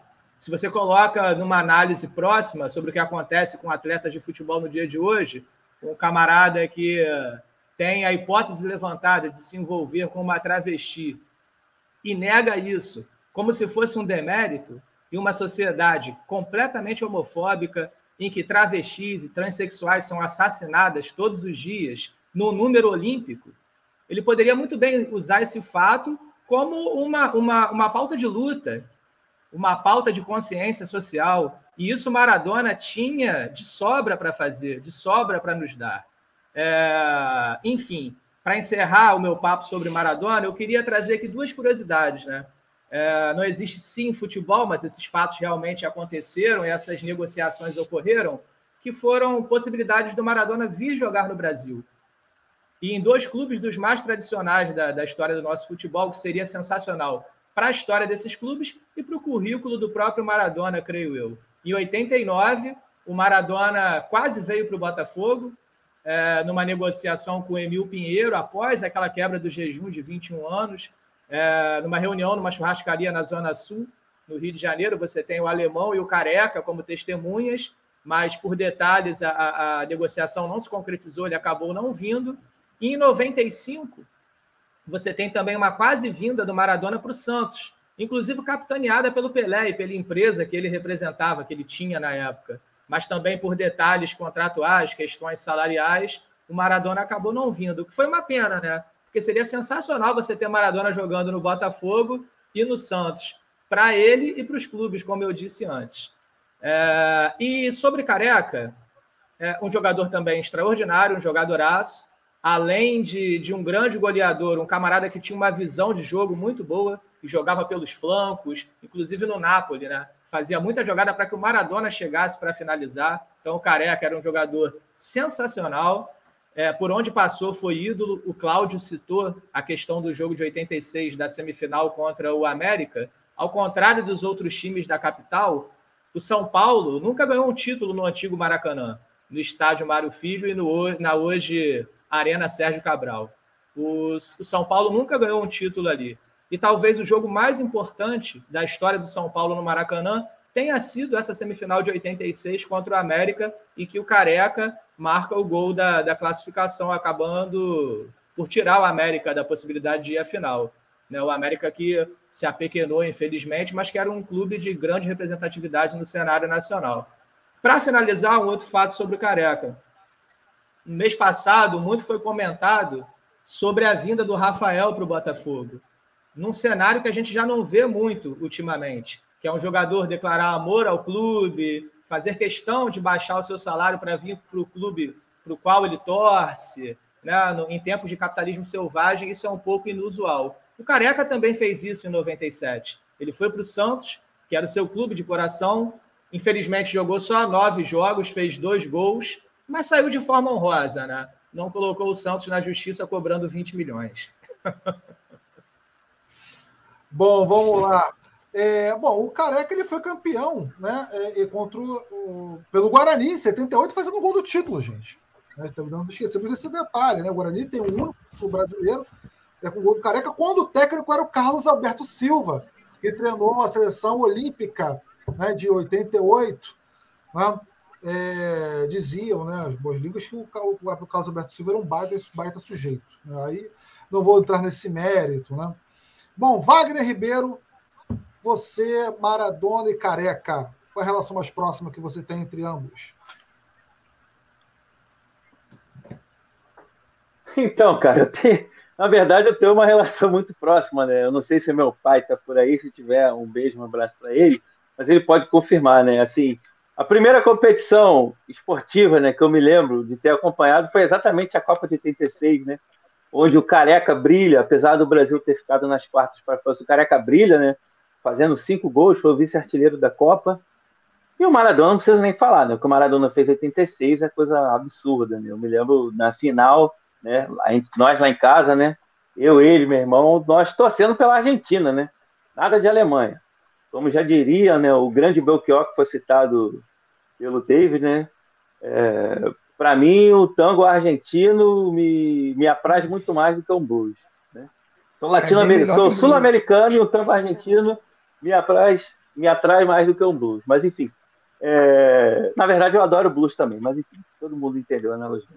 Então, e o primeiro jogo de clubes que eu me lembro na minha vida foi exatamente a final que foi falada por vocês, foi citada pelo camarada Adriano aí, que é o gol do Careca.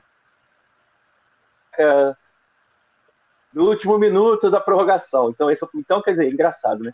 Sobre o Diego, e aí eu vou me, vou, vou me dar esse direito de chamar de Diego, como os argentinos, né, nossos irmãos argentinos chamam, né? Porque, assim, na, tirando o Brasil, na América do Sul, a gente chama todo mundo pelo sobrenome, né? Mas na Argentina só tem uma pessoa que eles chamam pelo primeiro nome. Dios, que é Diego. Então, sobre o Diego, vocês já falaram muita coisa, enfim, genial, espetacular como jogador, como pessoa. É... E eu queria falar assim, sei que já falamos a beça, rapidamente, né, sobre o contexto do famoso gol de la mano de Dios, né, que ele faz os dois gols, faz o gol mais bonito da história das Copas e depois faz o gol de mão, né? Não sou historiador, né, estou sendo abusado aqui, né? Meus outros três colegas são historiadores, eu não sou historiador, né? Eu sou da área de exatas, eu sou um físico, mas enfim.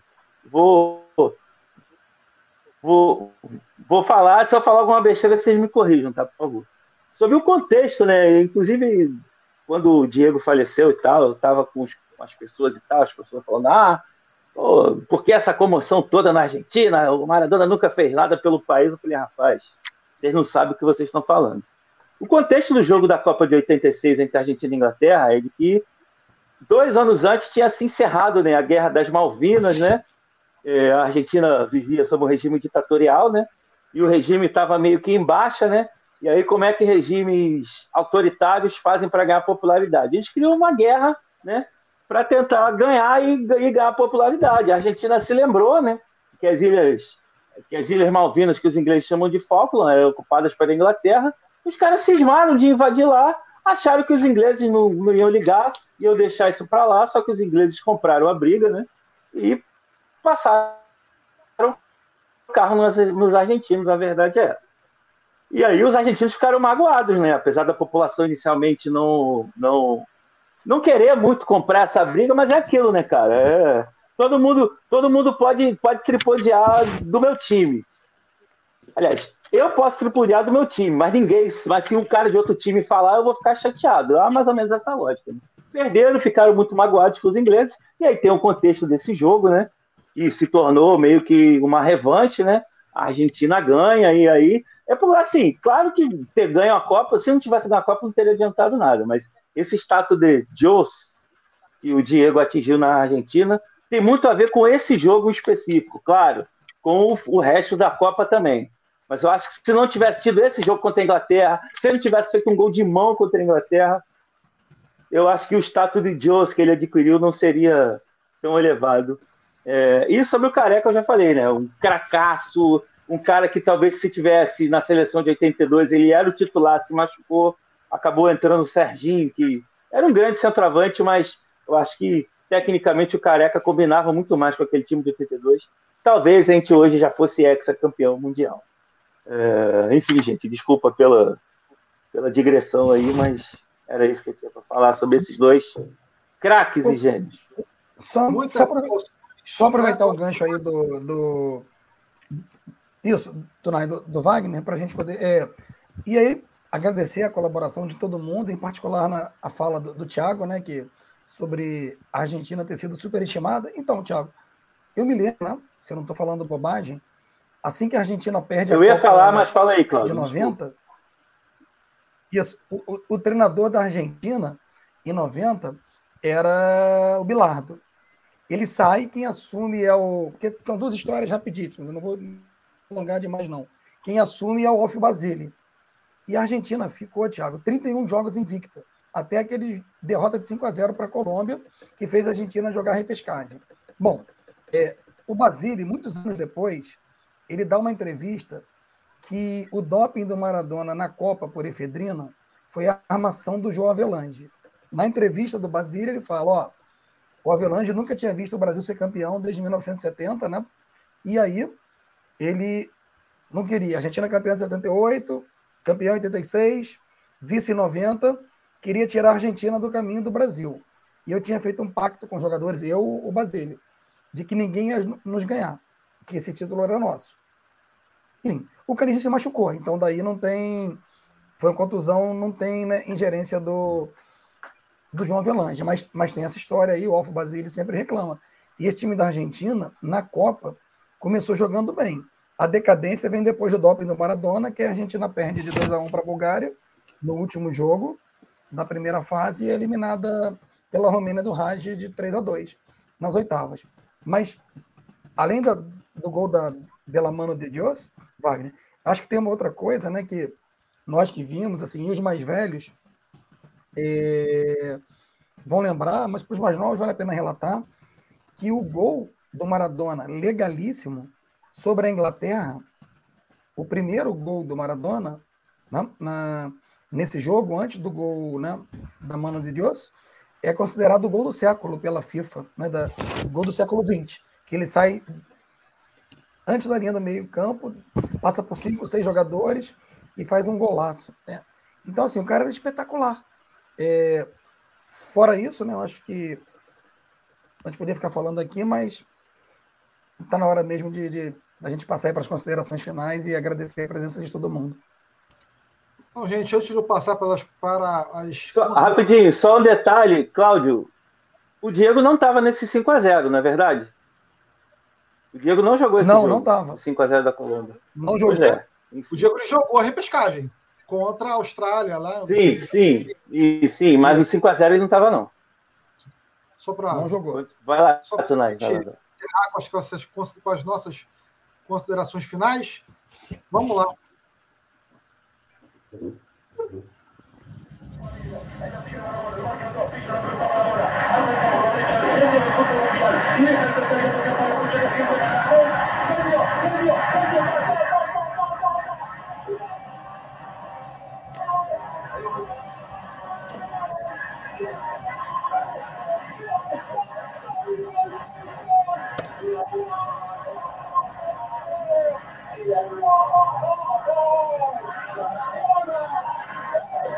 Diego.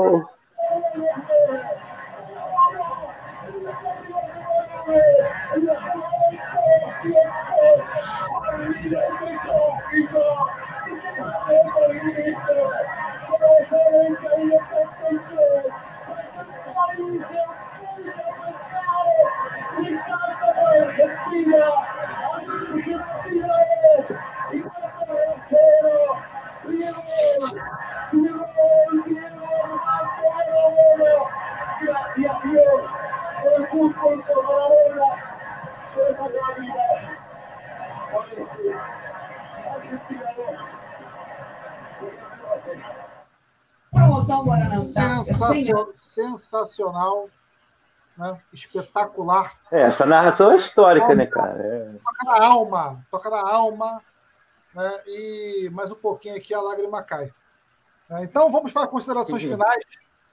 Gente, eu quero agradecer a todos que participaram, a todos os, os guerreiros, as guerreiras que permaneceram aí com a gente até o final do nosso programa. Né? A gente tem um encontro marcado né, no dia 26 de outubro. A gente vai anunciar nas nossas redes sociais, no Facebook, no Instagram, no Twitter. Se inscrevam no nosso canal, tá? Dá aquele like, compartilhem, beleza? Façam desse programa um programa de final de semana, comendo aquela pipoquinha, né, para divulgar nosso trabalho. Quero agradecer a presença do nosso bravo Cláudio Márcio, do nosso bravo David Balbio, do nosso amigo Wagner, Wagner Ribeiro. E, gente, Salve, salve. Vamos que vamos. Quem quer falar aí primeiro? Alguma consideração? Pode começar, David. Pode começar. Posso começar? Então, eu queria agradecer. A... Uma, uma, pergunta, uma pergunta, uma pergunta. Vai lá. Vamos lá. É... Túlio ou Louco Abril? Essa pergunta é para mim? É. eu Cara, posso responder também. Tá, tudo bem. É... Não, não, não, não, A pergunta é direcionada para os seus clubes, né? Para os amantes. Não, tá bom, tá bom. Tá bom, tá bom, tá beleza. Calma, calma que a sua hora... calma, calma. Eu posso responder e já colocar as minhas considerações? Deve. Beleza. É Túlio Louco Abril. Para mim, por uma questão realmente de memória afetiva, o Túlio, sem sombra de dúvidas, porque acompanhei ali na minha transição da infância para a adolescência, a campanha de 95, eu fui a todos os jogos e acho que também pelo impacto do título, né, o único título é, é brasileiro, único não, né? Somos bicampeões depois daquela unificação que rolou da, da, da CBF, mas é, o título de maior expressão que eu vi do Botafogo, né, a nível nacional, eu estava presente na maioria dos jogos, pela sua irreverência, pela, pela sua capacidade de se colocar dentro de área, pelo seu poder de finalização, na minha opinião, o Túlio, sim, sem sombra de dúvidas. E uh, agradeço a todos que participaram da live, a, a, ao Tunai, ao Cláudio, ao Wagner, pela oportunidade, é, pela construção, pelo compromisso na construção do canal Bola Viva a todo mundo que nos acompanhou, que participou, enviando perguntas. Deixo um abraço para todos, em especial para o Hugo, para o Alan, meus grandes amigos. E antes de encerrar minhas considerações finais, o Cláudio citou é, a Violeta Parra. Para quem está assistindo e não conhece a trajetória da Violeta, fica uma dica é, de um filme muito bom chamado Violeta Foi para o Céu, ele está disponível no Globoplay. Alô, Globoplay, vamos patrocinar o, Bola Viva, que eu estou fazendo um merchan gratuito. Então, para quem quiser, para quem quiser, é só dar uma conferida lá, que o filme é maravilhoso e conta um pouquinho da, traje, da trajetória dessa excelente cantora. E para encerrar, eu deixo o livro do Marcos Eduardo Neves, que é Nunca Houve um Homem como Heleno, que conta um pouco da trajetória do Heleno de Freitas, que é aí o primeiro jogador problema, o primeiro bad boy, né? Que a gente tem na história do futebol. Um camarada que é ídolo do Botafogo, que é um dos maiores artilheiros da história do Botafogo. Infelizmente, nunca conquistou um título no Botafogo. O único título dele como profissional é no Vasco da Gama. É, mas, enfim, vale a pena conferir o livro e vale a pena conferir o filme também, que tem o Santoro como protagonista. E é isso. Um abraço e obrigado a todos. Quem se sentir à vontade. Posso ir? Vamos lá. Bom, eu queria fazer. Eu vou, vou aproveitar aqui para dar uma indicação. É, José Trajano, Aqueles Olhos Verdes, que é um livraço, um livro de memórias, um baita livro de crônicas.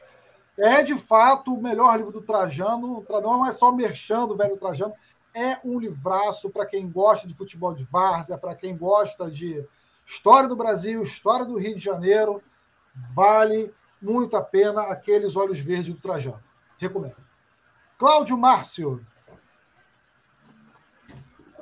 Wagner Ribeiro. Obrigado, Tunai. Né? Obrigado, David. Obrigado, Wagner, aí, pela oportunidade de compartilhar com vocês e agradecer a todas e a todos que estiveram conosco ao longo dessa, dessa transmissão. Mandar um, um beijo enorme pelo carinho aí, pela presença, pela colaboração, né?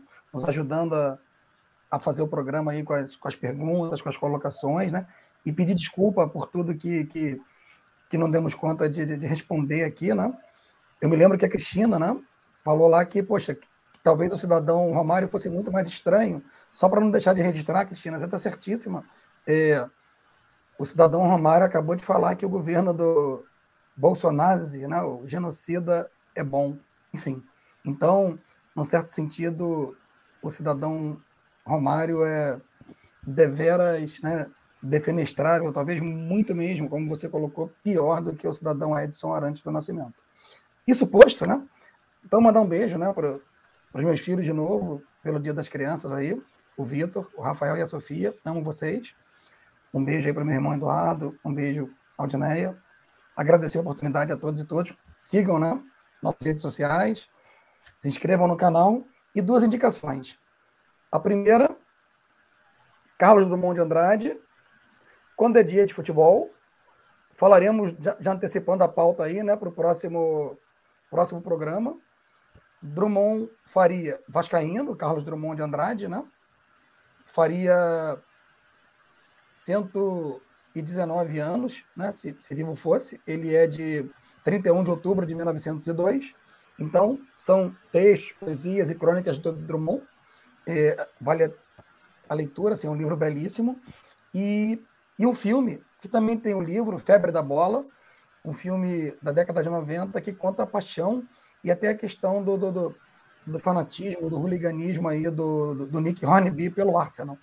É, Fever Pitch, Febre da Bola, um filme com é, uma pitada de humor aí, enfim, mas é bem bacana. Né?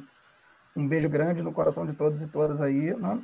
que dias melhores né, venham, que todos se cuidem aí com vacina, enfim, né, com economia, com um país melhor. Beijo grande, paz e bem. Grande Cláudio Márcio. Wagner Ribeiro, meio campo é seu. Você não falou que tinha uma pergunta? Agora faz a pergunta. Ah, sim. Gabigol ou Nunes? rapaz, rapaz. O que você responder então julgar. Faltou a mim, hein? É verdade, ah. é verdade. Mas quando eu terminar, ele faz para você, você responde. Ou então vai, faça, faça para o Cláudio. Faça. Cláudio É bom que eu penso aqui. Tô brincando. Roberto ou Edmundo? Rapaz, essa é difícil, né? É, enfim, é, mas eu não vou titubear, não, porque. É, e aí, sem entrar nas questões do cidadão Roberto, Carlos Roberto de Oliveira, né?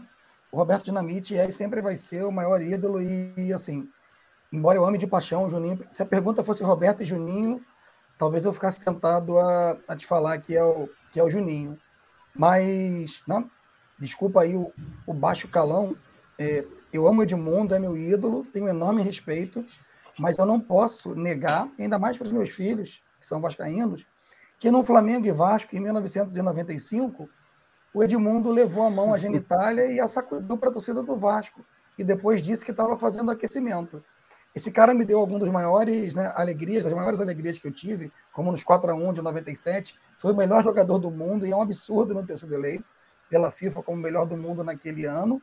Mas eu não, assim, eu não posso negar que, que o maior ídolo que eu tive é o Roberto, né, assim, mesmo com o Juninho e com o Edmundo. Mas amo os três e saudades do Vasco, do Juninho, do Edmundo e ainda mais do Roberto Dinamite. Eu espero que volte os bons tempos do Vasco, sem, sem demagogia, que a gente precisa né, assistir um jogo de forma de igual para igual, porque a gente assistir agora não vai dar. Mas vamos lá, vamos seguir. Valeu, Cláudio. Cláudio, um abraço. Vamos nessa. Wagner Ribeiro, responda. Gabigol? Cara, cons... se essa pergunta me fosse feita há um ano. Sim, sim, vou emendar. Se essa pergunta me fosse feita há um ano atrás, eu acho que eu ainda responderia Nunes. Eu sei que vai ter gente que vai ficar chateada comigo, mas enfim. Mas hoje, cara, assim.